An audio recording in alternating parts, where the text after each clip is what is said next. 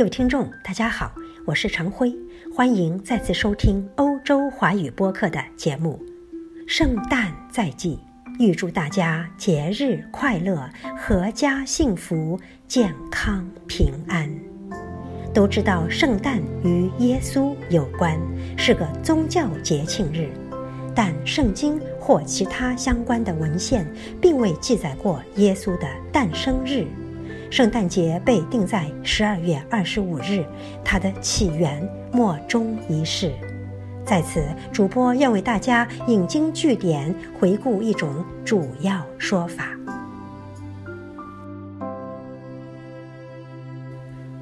回顾之前，主播愿意介绍两位人士，一位是圣艾任纽，一位是特土良。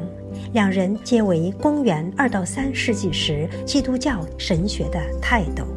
圣艾任纽出生于小亚细亚的希腊裔家庭，其著作开启了早期基督教神学的发展，被罗马公教会和正教会敬奉为圣人教父。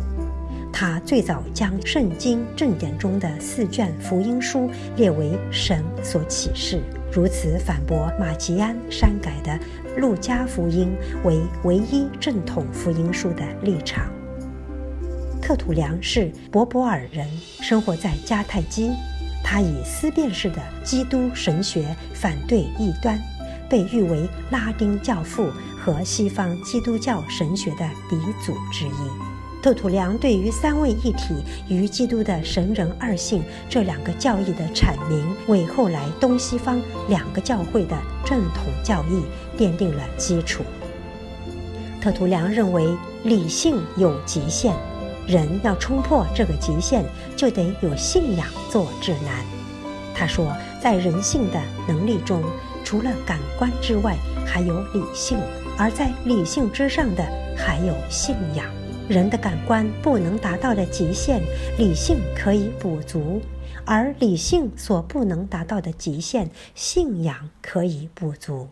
是他将基督宗教的经典称为新约。有趣的是，这两位大师级人物都没有提及圣诞节究竟是在哪一天。公元二零零年左右。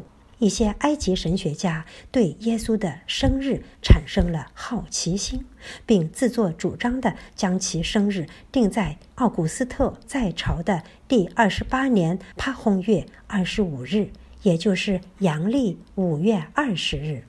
而公元三百二十五年可能是耶稣生日在基督教世界的法定开始。那一年，罗马皇帝君士坦丁一世。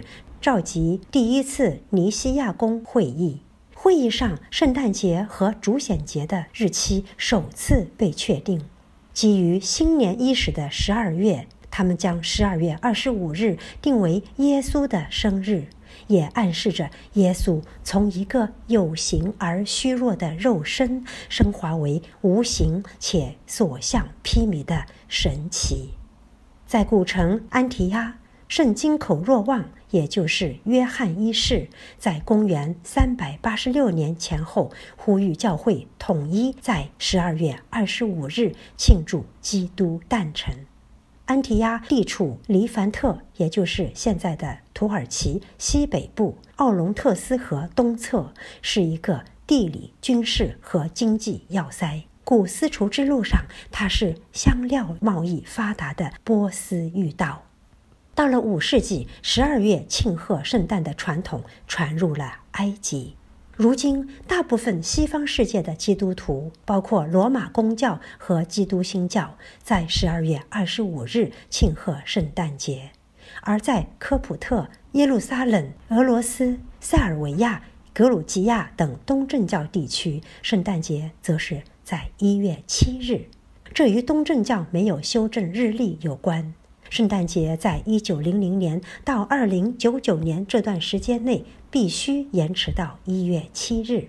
保加利亚和罗马尼亚虽然也是东正教区，但圣诞节的日期已遵循西欧，也是十二月二十五日，而其复活节又遵从东正教习惯。不管圣诞之日究竟如何而来，各国的圣诞活动都是热闹的，虽然彼此的具体形式差异也不小。